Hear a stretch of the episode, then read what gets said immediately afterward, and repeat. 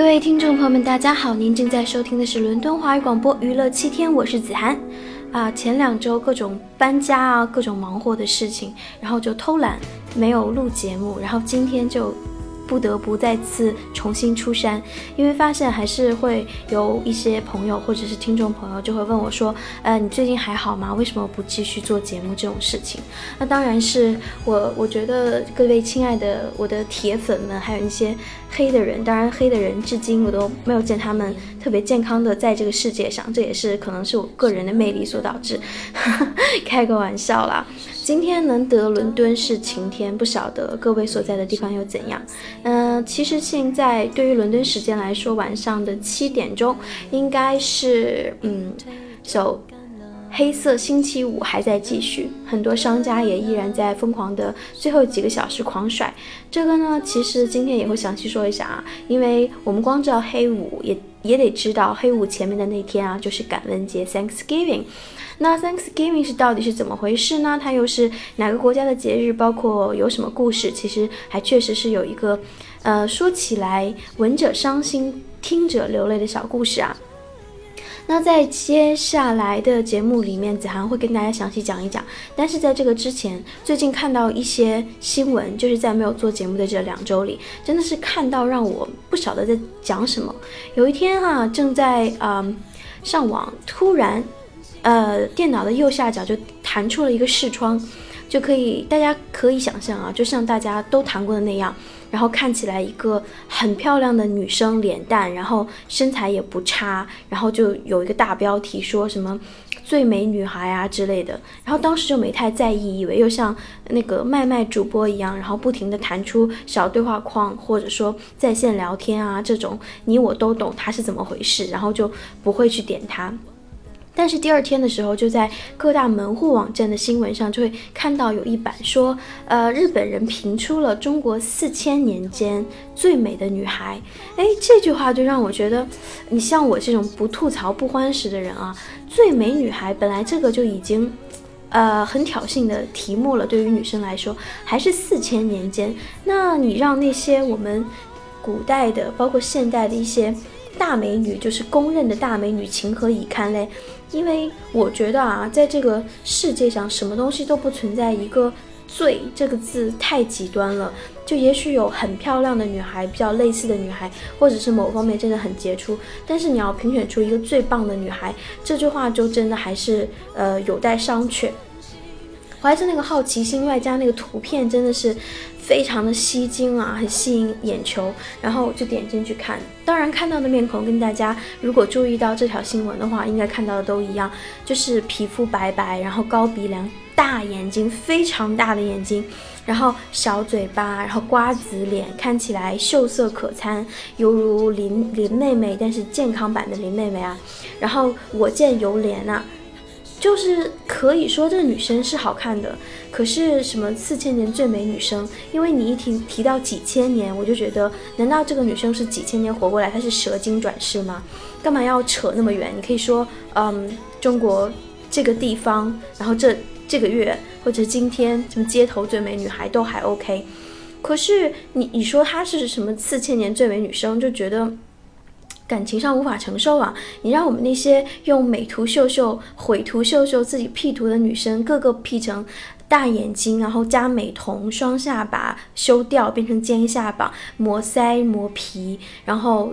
就是可以自己加睫毛之类的，然后拍出一个四十五度角仰望星空状的小清新，只截上半身，然后扮成自拍状，然后再让闺蜜两边可以帮她托住胸部，挤出乳沟。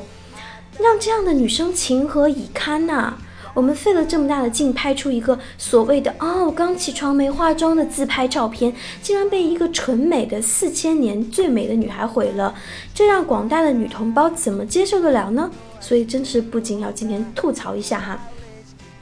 还有一个新闻，其实今天是微博的。讨论榜上面热门话题第一名有超过一亿的点击量，就是我们的女神结婚啦，就是高圆圆、高圆圆和赵又廷啊，说是大龄美娇娘嘛，然后终于他们有情人终成眷属。其实娱乐圈里面，呃，找互相。就是艺人之间结婚也都很普遍啊，比如说潘粤明和董洁啊，呃，再比如说谢霆锋和张柏芝啊，王菲李亚鹏啊，不胜枚举。但是呢，祝福的同时，是吧？后面的话我就不说了，希望他们能在一起久一点吧。因为高女神真的是以清新靓丽的形象，还有就是比较邻家可人的一个的美女啊，这样的一个形象出现，俘获了非常多宅男的心。然后包括在我的朋友圈中，也是非常多人喜欢高女神。然后呢，她结婚的这个消息一出来，真的很多人不由得心碎啊，都怨自己的爸妈没有给自己生出一副赵又廷的好面孔。其实，在看《致青春》的时候，我不觉得赵又廷帅耶，可能是大家都知道我这人是那种。特别物质吧，然后特别贪财吧，然后又势利吧，所以对于一个演穷小子的男生，总觉得没那么帅。当一个男生，嗯，又穷，然后穿破破烂烂的衣服，然后骨子里有一股不服输，但是那种不服输好像就是穷人的。就是歇斯底里的反抗的时候，反而让我有一种厌恶感。但是我相信各位听广播的你呢，还有大多数的女生都是非常正常的。我早就说过，其实不要找我这样的女生嘛，是不是？还有一个新闻，最近也是沸沸扬扬的啊，说唐山呢有一个土豪嫁女儿，好像是。他的女儿，他嗯，就新娘的父亲是当地的一个县城的一个什么处的主任，然后嫁给了一个非常有钱的富二代，于是他们花了两亿人民币来办婚礼，有来劳斯莱斯的车队，然后就呃一路搞得很气派，还我看到图里面有张卫健和李湘都会参与，不晓得是主持还是嗯串场嘉宾啊，反正能请到。李湘出台，我觉得也是蛮难得的，因为似乎李湘在某一个地区还是化称是中国主持界一姐的嘛，然后大家就会期许说，这真的就是呃官二代和富二代的结合，就堪称完美。然后更多的人不禁酸酸的吐槽啊，说查一下他爸到底是干什么的呀？是什么主任啊？这么有钱，为什么就能嫁这么有钱的男人？其实这有什么用嘞？人家敢办这么大的声势出来，就应该已经部署好了，不怕会被你查吧？所以我们这些广大的屌丝朋友，哎，只能就是看看图片就算了。然后更多的神回复就类似于，哎，李湘怎么又胖成这样了？或者是啊，是张卫健呢。就是觉得他们好大牌哦之类的，然后就让人看的比较爽。因为现在很多人有一个习惯，就是其实我并不是真的关注这个新闻，而是我想要看网友的评论，哪怕是就是骂呀，或者是嬉笑怒骂啊，或者是奉承啊、阿谀啊，他就只是想看一下逗个乐嘛。在我看这个新闻的时候，我就在想。哎，你说有一天啊，如果我特别特别幸运，然后再加上哪个男人视力不太好，或者是已经接近快瞎的状态，说要娶我的话，那我结婚的时候要找哪个艺人来助兴嘞？哦，就想到那当然是找我最爱的乐队五月天了。然后就看到了接下来的新闻，就是五月天的玛莎她也要结婚了，而且呢，这两天还是怪兽，不能说这两天哦，不好意思，我不记得具体是哪天，因为我今天在看到他们呃一个。官方的微博上面就发，我们大家保持队形写，呃，我在哪里？然后祝团长大人生日快乐。我也有去跟一下下，嗯，团长大人就是怪兽啦。等一下我们会听到怪兽自己一个人唱的一首歌。叫做九号球，也是第一次听到他一个人唱歌。之前的话，可能都是呃阿信唱的比较多，或者是在演唱会上有参与一些和声的部分，还偶尔飙两句啊。啊，子涵听过一遍以后，当然是嗯没有听阿信直接的感觉那么熟悉和那么有质感，但是只能说是一个呃音准是在调上的男生吧。但是说到专业歌手的话，可能就微微差一点，但是。我们我乐队不就是讲究讲究一个 team work 吗？所以呃，我还是忠实的五月天粉，这点完全没有黑的节奏哦。接下来呢，还有什么事要讲？嗯。其实，在最关心的这两天，包括昨天是 Thanksgiving，就是感恩节，以及今天的所谓中国的双十一，美国的黑五。黑五是什么呢？黑色星期五啦，就呃非常非常多的趣事，然后段子啊，还有就是呃黑五到底是怎么回事？在其实我之前并不知道什么是黑五，然后只是听到群里的朋友，然后还有周边的人发一些朋友圈提到黑五什么大减价之类的话题。但是呢，自从那个淘宝的双十一被那个海外全部免邮费、全球免邮费这个字眼被骗到之后，我就不太。再相信电商了，因为之前我可能在节目里跟大家讲过，然后我在双十一那天有去淘宝买电饭锅啊，免买一些地毯啊这种东西，想让它寄回到伦敦，但是纷纷在第二天的时候，那些店家都表示说，嗯，没有办法，我们没有办法发伦敦，所以就很抱歉，你你要么就退货，要么就。寄到别人家，所以就非常的麻烦，不得不在第二天把这些全部退掉。于是我对电商的好感就是下降了一大截子啊，就觉得为什么说话不算话嘞？那这次的美国的黑五，英国有参与，而且中国的亚马逊到 CN 他们也有参与到，说是因为中国人总是。其实你不要不承认啦，总会有一点崇洋媚外的。因为我之前看评论说，中国人觉得双十一呢是在之前猛地抬高价格，然后在双十一那天给一个相对比较 OK 的折扣，其实就跟你平时买的价格差不太多。但是美国的双十一就真的是黑色星期五，真的是纯给折扣。比如说一个电视一千美元，然后那天可能真的就卖到三百到五百，是非常非常给力的。就老是特别崇崇尚外国的这种物质啊和福利啊，这个对不对？就暂且不说，因为我也没有在美国生活过。呃，我们等一下会看一些其他人的评论文章啊。那第一首歌呢？今天就是先放一首歌吧，真的是抑制不住心中的喜悦，要送给我们心中的女神高圆圆，也是她之前跟黄海波的那个非常有名的电视剧，就是我觉得是那个电视剧让我重新又看到她的，叫做《我们结婚吧》，然后很好听的主题曲来自于张靓颖，《终于等到你》，送给自己也送给所有单身的朋友，希望你们喜欢。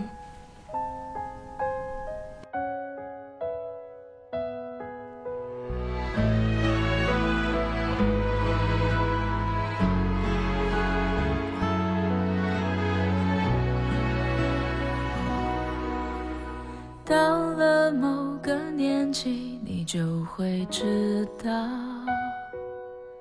一个人的日子真的难熬。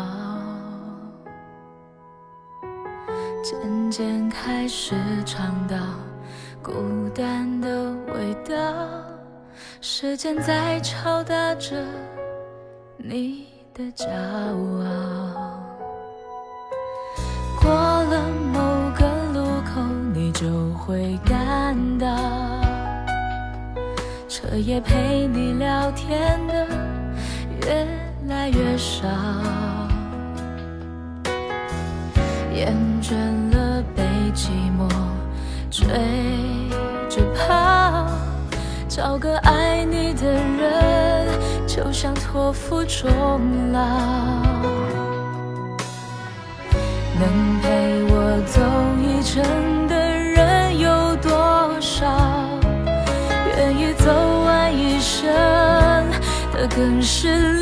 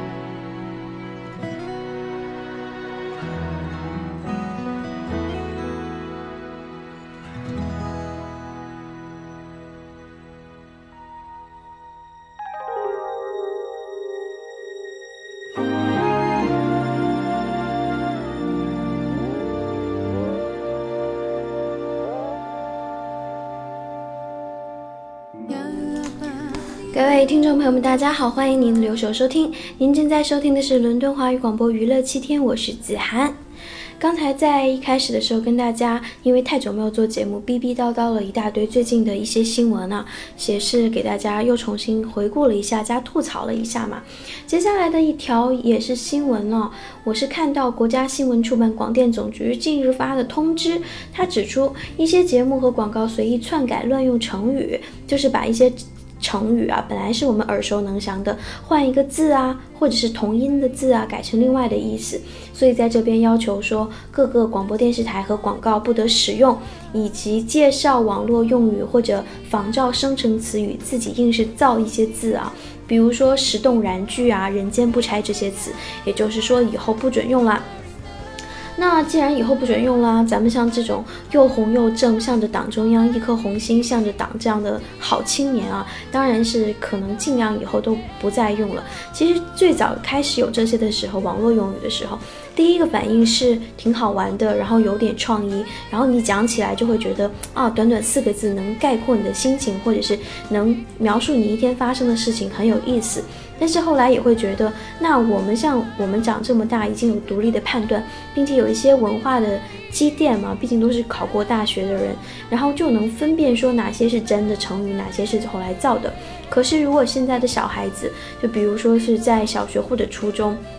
那他们可能辨别的意识不那么强，或者在潜移默化中已经习惯了，就觉得有些词，比如说“累觉不爱”啊，“人间不拆”啊，就是真的成语了。如果拿去用的话，我觉得以后会长大被人、被老人、老一代的人笑话吧，就觉得不对，对我们古代的文化是不太尊重的一件事。既然我们以后都不能再用了，那今天就一次用到底吧，这才是我的精神，对不对？我们再来回顾一些最近那些啊，我们之前用用过的、用烂的、用到大家都耳熟能详的词语。首先，不明觉厉，不明觉厉的意思，其实之前前几天还有人问我说什么意思啊？就是不虽然还不明白，但是你觉得很厉害。还有不约而同，其实这个词我也是看到他们发布的举的那个例子以后才明白的。我小的时候不是记者还会用不约而同造句吗？就是呃，我跟小明不约而同的来到了学校门口，就是之类的这种造句嘛。但是这个不约而同的意思是，因为很久没有人约，于是变成了同性恋，真的是三观尽毁，有没有？像累觉不爱就比较通俗易懂啦，就是觉得非常非常累，感觉不会再爱了。然后男默女泪，就是男人沉默沉默，女人流泪，这个也是对我来说第一次听到哈。人间不拆，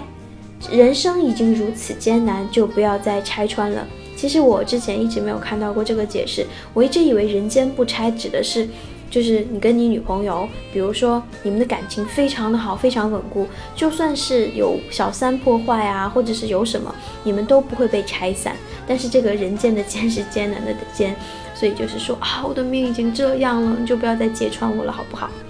下面一个石动燃句，石动燃句好像源自于国内的一个大学生，男生跟女生表白吧，大概是摆了很多蜡烛还是怎样，然后女生表示十分感动，然后拒绝了他，当时也是被我们拿来当笑话听的嘛。喜大普奔，其实喜大普奔，我觉得这个挺好的呀。喜闻乐见，大快人心，普天同庆，奔走相告。最后一个细思极恐，就是你细细细的想的话，你会觉得极其恐怖。这个词其实对于有那种密集综合症的我来说，看到这个词已经觉得非常恐怖了。以上呢就是最近读到的一些比较有趣的新闻，刚跟大家分享过了。现在就要是啊，回到我们今天的主要内容啊，今天还是要跟大家讲一下 Thanksgiving 嘛，感恩节，到底是什么是感恩节呢？他们是怎么来的，以及我们英国是怎么看待感恩节这件事的？其实我觉得这个关于感恩节来源的故事还是一个蛮柔情的，是不是应该换一个衬乐，然后用一种比较忧伤的基调来来读出来嘞？要说感恩节的起源，真的是跟英国有关系，具体的说是英国基督教的宗教纷争。大约在公元十六世纪末到十六十七世纪的时候，英国清教徒发。起了一场来势凶猛的宗教改革运动，宣布脱离国教，另立新会，主张清除基督教圣公会内部的残余影响。但是在17世纪中叶的时候，清教徒开始遭到政府和一些教会势力的残破，就是残酷的迫害啊！在他们被逼无奈的时候，只得举家迁往河南啊，sorry，荷兰避难。这又是一个经经典的段子。你在哪里留学？我在荷兰，然后在荷兰，其实就是说河南。好，这是一个正经的讲故事的节目。我们 在荷兰，清教徒不仅没能逃脱到宗教的迫害，而且饱受战争带来的痛苦和折磨。更令他们难以忍受的是，远在异国他乡，孩子们受不到英国式的教育，对故土的感情一天一天的淡薄下去。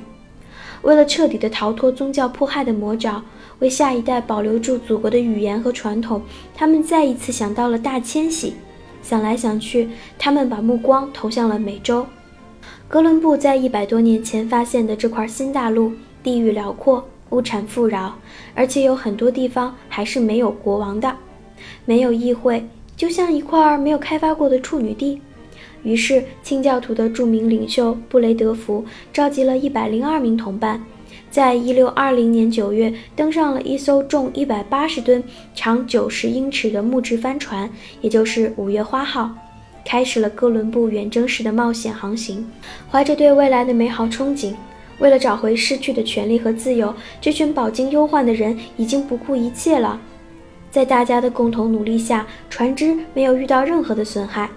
并在航行了六十六天后，于十一月二十一日安迪北美大陆的科德角，即今天的美国马赛诸塞州的普罗文斯港。稍事休息后，五月花号继续沿海岸线前进。由于逆风和时差，他们并没有能够到达预定的目的地——弗吉尼亚的詹姆斯敦，反而在圣诞节后的第一天把他们送上了新英格兰的土地。有意思的是，在这次危险的旅途中，所有的探险者只有一个人死去了，但由于旅途中诞生了一名婴儿，使到达美洲的人不多不少，仍然是一百零二名。移民都是虔诚的教徒，无不手画十字，衷心感谢上帝的眷顾。他们发现了一个非常适合移民们居住、真正的天堂。这个天堂就是今天的普利茅斯港，这是一个天然的良港，非常适合五月花号停泊。不过，对这些渴望移民的幸福人来说，第一个冬天并不美好。在这一片冰天雪地里，移民们缺少必备的装备，也缺乏在这片土地上生活的经验。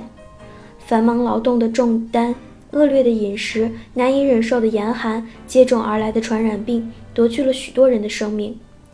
一个冬天过去了，历尽千难万险来到美洲的一百二十、一百零二名移民，只剩下了五十个。第二年春天的一个早晨，一名印第安人走进了普利茅斯村。他自我介绍说，他是邻近村落的印第安酋长派来查看情况的。心地善良的当地土著印第安人给新移民送来了生活必需品，还特地派人教他们怎样狩猎、捕鱼和种植玉米、南瓜。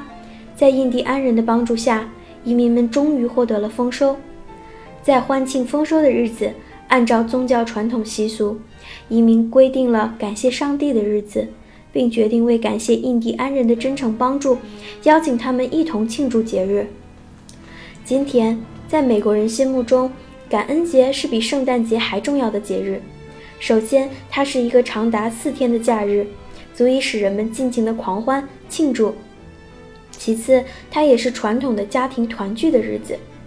感恩节期间，散居在他乡的家人都要赶回家过节，这已经成了全国性的习俗。此外，美国人一年中最重视的一餐就是感恩节的晚宴。在美国这个生活节奏很快、竞争非常激烈的国度，平日的饮食非常简单。在感恩节的夜晚，家家户户都大办筵席，物品之丰盛令人啧舌。在节日的餐桌上，上至总统，下至庶民，火鸡与南瓜饼都是必备的。这两位珍品体现了美国人民忆及先祖、开拓艰难、追思第一个感恩节的情怀，因此感恩节也被称为火鸡节。但是，此节日也可被印第安人定定义为他们的苦难日。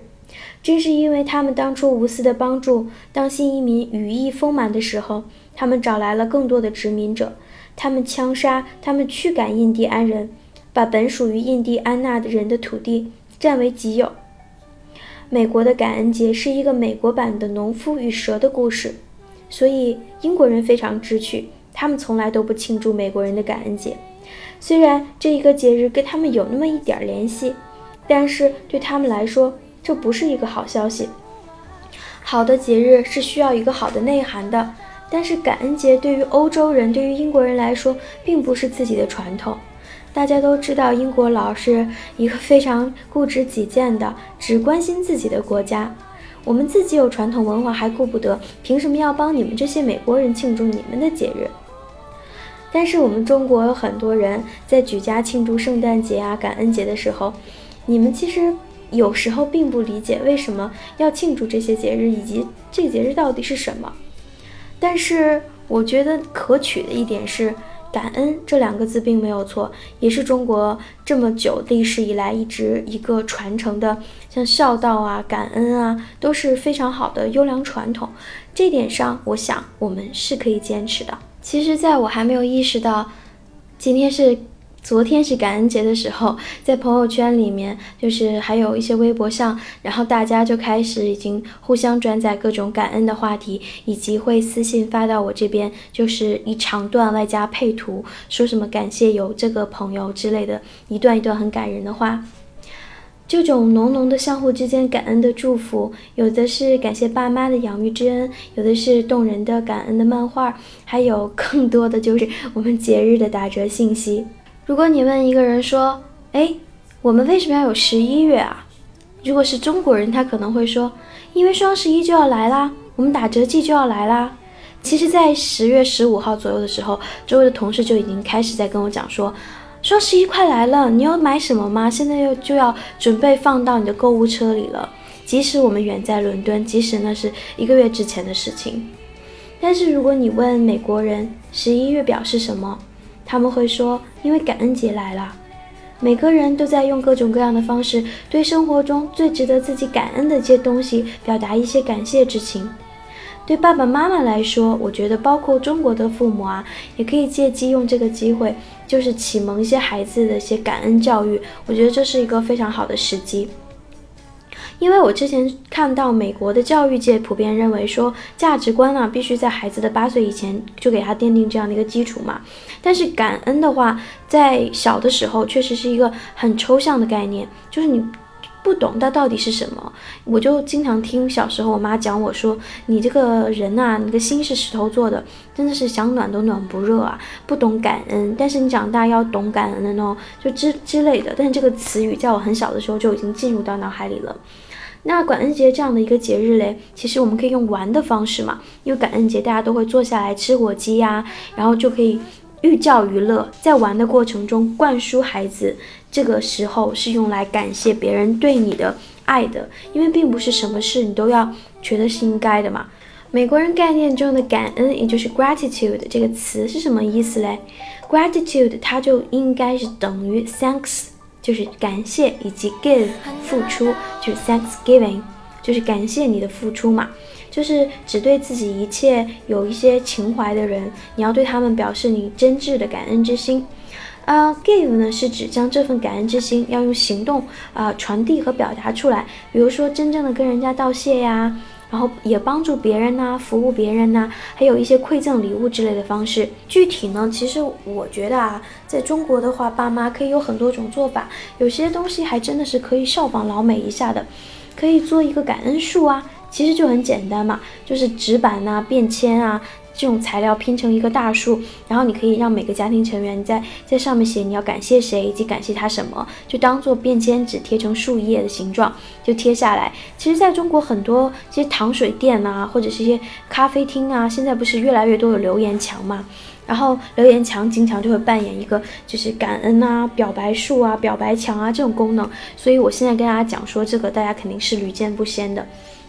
还包括感恩花啊，也是你可以像小的时候我们表现好就得一朵小红花之类的。那可不可以得一朵小红花？你可以给你感恩的人呢，就是可以贴在墙上，也是，就是像我们现在这一代人，除了我之外，你们应该比我更有创意嘛。所以在装修家居的时候也可以考虑进来。毕竟小孩的房间里就是可以弄得稍微随意一点，也不用太高大上，每一家都弄成就是像宾馆那样的节奏，其实并不是很好。还有就是一些感恩的挂饰啊，这个在美国的话，小朋友在学校的时候就会有专门的手工课，老师会发一些材料让大家去做啊，一些呃发挥自己的想象力，然后做一些给爸爸妈妈。经常大家如果经常在看美剧的话，肯定就会有一到节节日呢，孩子们就会做贺卡给爸爸妈妈，或者老师就会说，嗯，今天来画一幅画，我们来画你的一家人，就会经常有这样的情节嘛。我觉得在互动方面都是非常好的。就是你要跟孩子有一个 bonding，一个交流的过程，然后让你们关系更加紧密的过程。还有很多像比较传统的，像感恩花环呐、吊旗呀，甚至你可以弄一些桌布啊，在桌布上你可以写上你感恩的话呀，或者是画一些有趣的风景啊，在吃饭的时候看到这样的桌布，应该心情会很好吧。甚至有一些，比如说感恩的公告栏呐，可以在嗯学校里面都会可以放一下，然后上面写上你最想感谢谁，一个老师或者你的同桌，或者是那个默默的抄被你抄作业的前面的学习委员之类的，不都可以吗？就非常的可爱呀。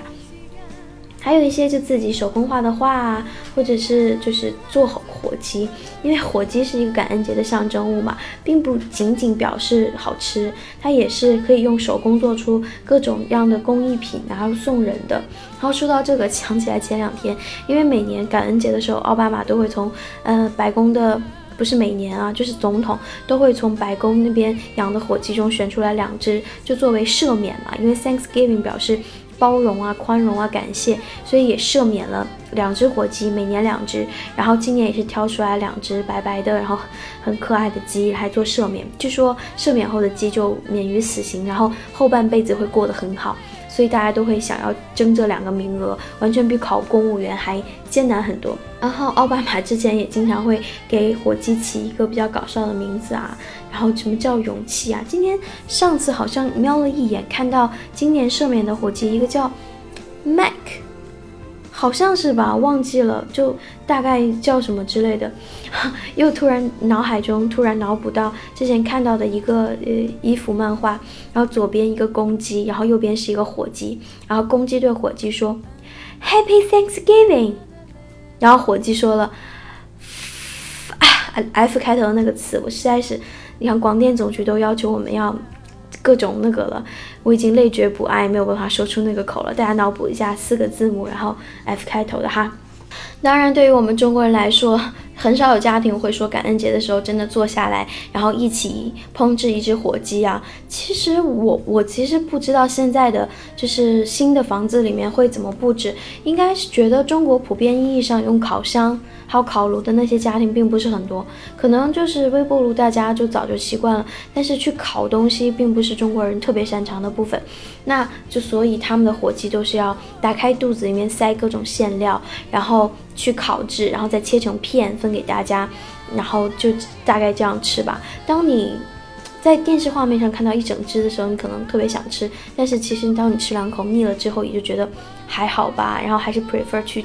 吃一碗臊子面之类的东西，虽然我们中国人就比较含蓄啊，对于爱没有那么轻易说出口，但是呢，在这种节日里，我们还有一个传统的普世价值，也是一个人和人之间的相帮、相互爱护的一种处事理念，叫做滴水之恩当涌泉以报。我觉得这个就挺像 Thanksgiving 的精神的。那西方的节日也到底是改变了中国很多东西啊，电商那边就不用说了，黑心的商人永远都是都是那样的。然后他倒是给我们提供了很多娱乐方式，比如说中国的小孩儿好像就只有一个六一儿童节嘛，然后剩下的就什么五一、十一长假都只能跟着爸妈溜达。但是像西方就会有些万圣节呀，然后圣诞节呀，对小朋友来说都非常好，因为这意味着他们能够收到很多礼物，然后也能跟家长在一起玩。当然，嗯，在这边也许圣诞节意味着那个小的 Jesus 宝宝在圣母玛利亚的马斯中出生了，也许意味着一个宗教的故事或者你的信仰。但是对中国的小朋友来说，圣诞节就是各种礼物和我可以得到我想要的所有东西，以及布置圣诞树啊这些东西。嗯，在大多数的洋节啊，就洋人过的节进入中国之后，显然就是已经被中国化了。就像 KFC 在英国的味道跟中国肯定不一样，因为他们要的就是，嗯，做出来的各个国家不同的风味嘛。顺便说一下，你 KFC 在英国真的是弱爆了，非常非常非常 low，其实就跟麦当劳简直没法比啊。又说多了，中国民族、中华民族一直都是非常喜欢过节嘛，因为我们喜欢热闹啊、放炮啊，在一起打麻将啊。然后商家呢又想趁机捞一些钱，我觉得提到捞钱，这是真的是有非常多话好讲。那我们接下来先来休息一下，来听一首刚才讲过的，呃，五月天的团长大人怪兽来自己唱的一首歌啊。听完这首歌后，我们接下来聊一聊黑色星期五，也是大把的草等着吐呢。我们稍后见。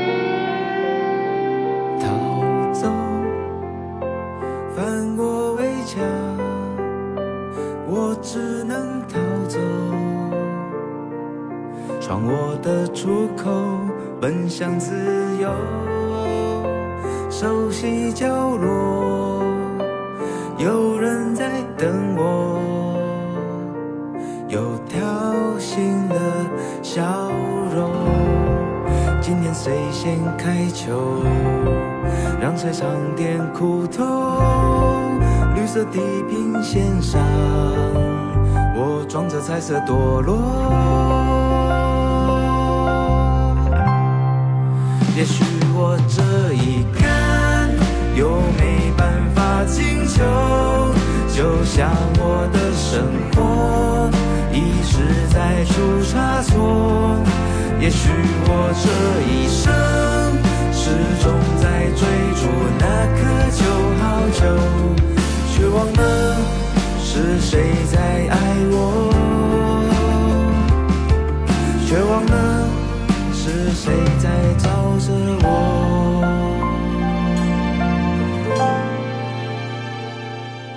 从前背包装满自以为的梦狠狠冲过头未来我们要怎么过凝视着白昼。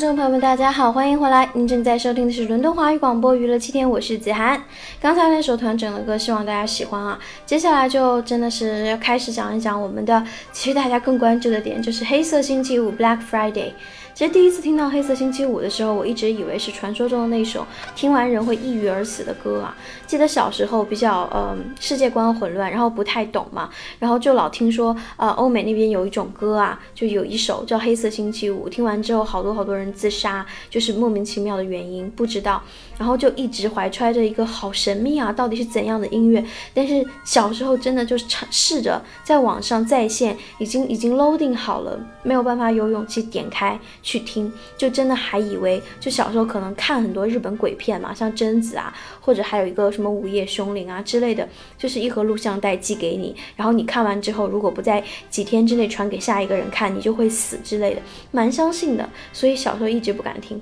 那这是题外话了。我们现在说的黑色星期五呢，其实是呃一个美国的节日啊，俗称中国的双十一，其实是人家先有的，好吗？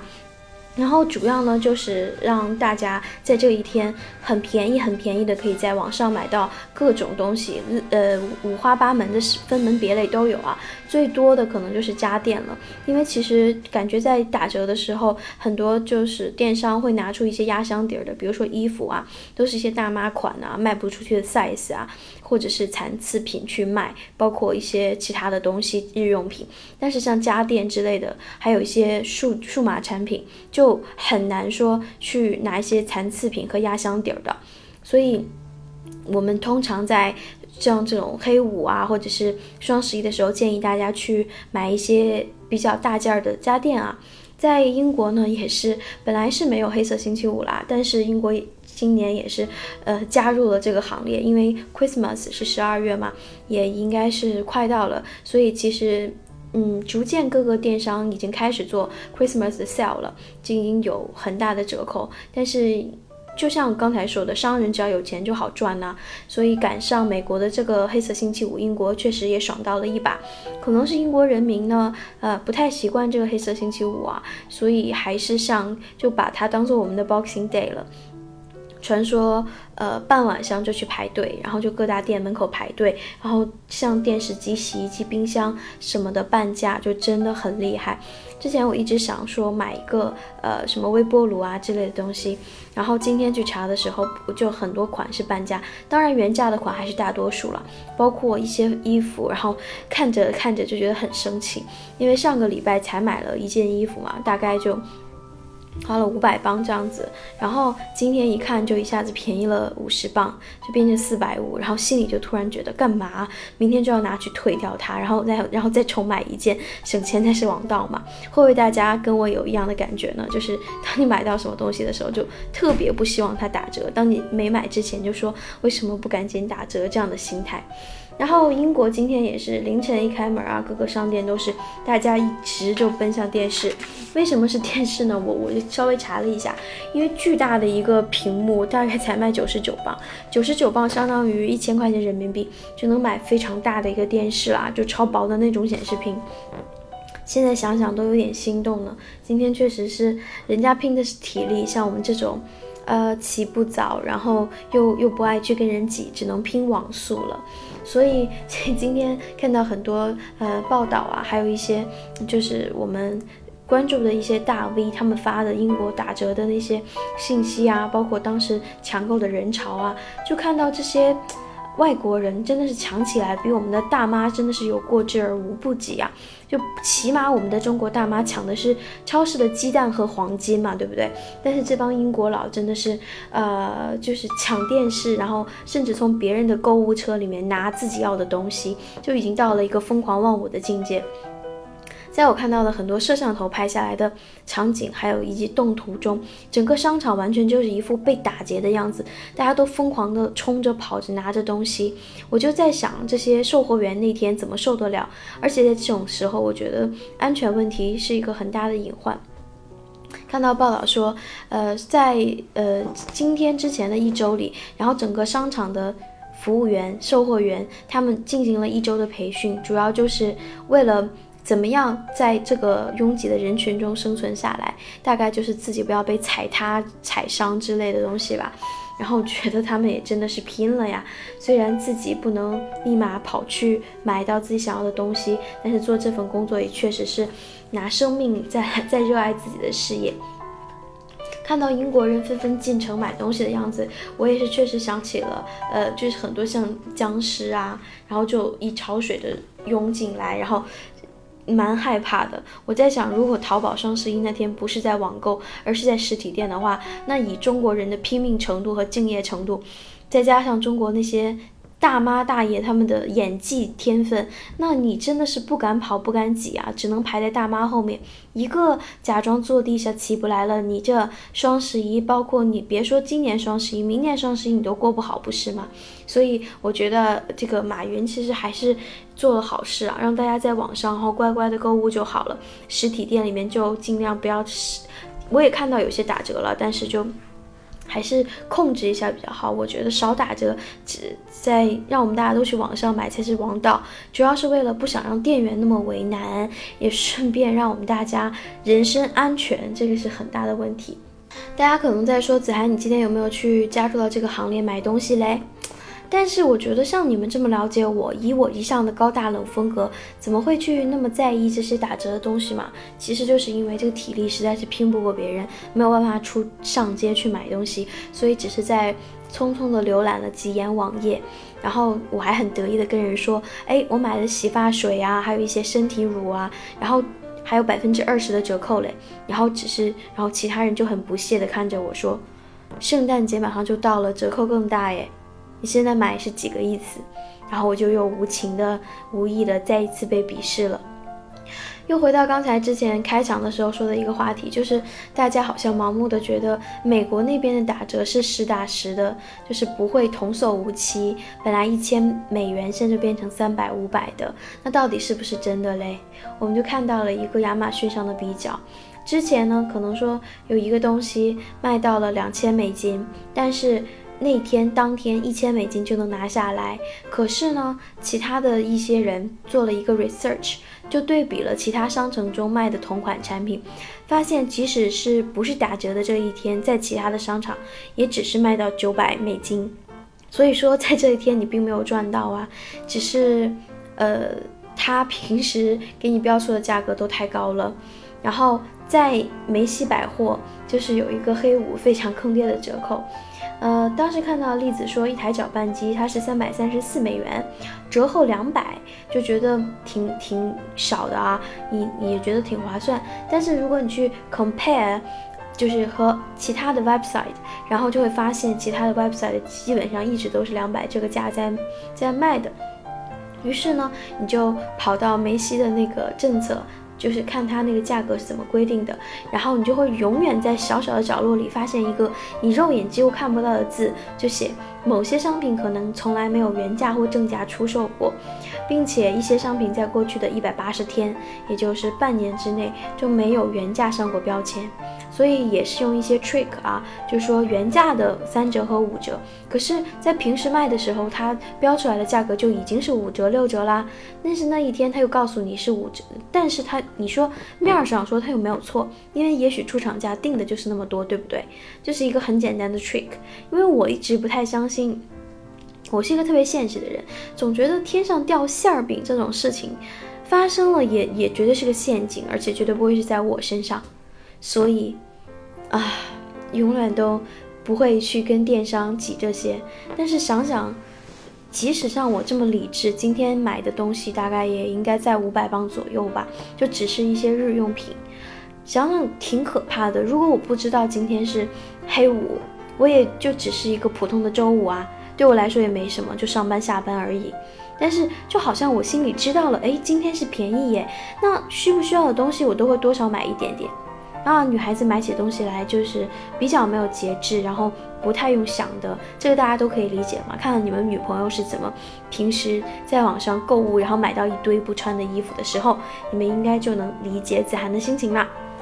好啦，今天的节目里呢，子涵开始先吐槽了最近两周发生的一些有趣的新闻，然后接下来我们讲了广电总局对于禁用一些网络用语的一个报道，接下来我们就讲了重头戏啊，Thanksgiving。其实大家期待的都是 Thanksgiving 之后的 Black Friday，也就是今天黑色星期五。不知道大家有没有淘到自己满意的东西呢？不过没关系，我们的圣诞节马上就要到了，圣诞节之后的 Boxing Day，如果你特别想买某大牌，但是平时又有点舍不得的话，不妨去排队看看。但其实我应该是不会去排队了，因为我觉得，如果是特别大牌的东西，一是它不会打折，二是即使打折的款也很难看，三是。他即使打完折，我还是买不起呀。后面的话题就会比较忧伤了，然后大家自己脑补。今天的节目就到这里，希望大家喜欢，祝大家周末愉快。伦敦晚安，北京早安，我们下周见喽。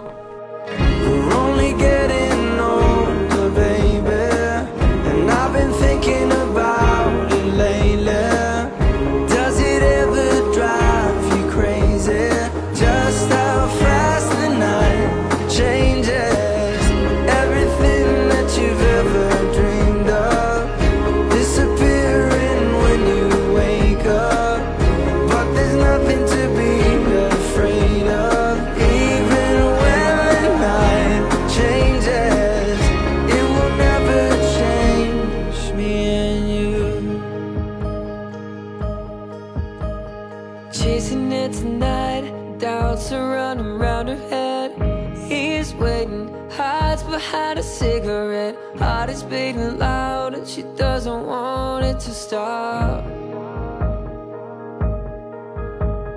Moving too fast, moon is lighting up her skin. She's falling, doesn't even know it yet. Having no regrets, it's all that she really wants. We're only getting older, baby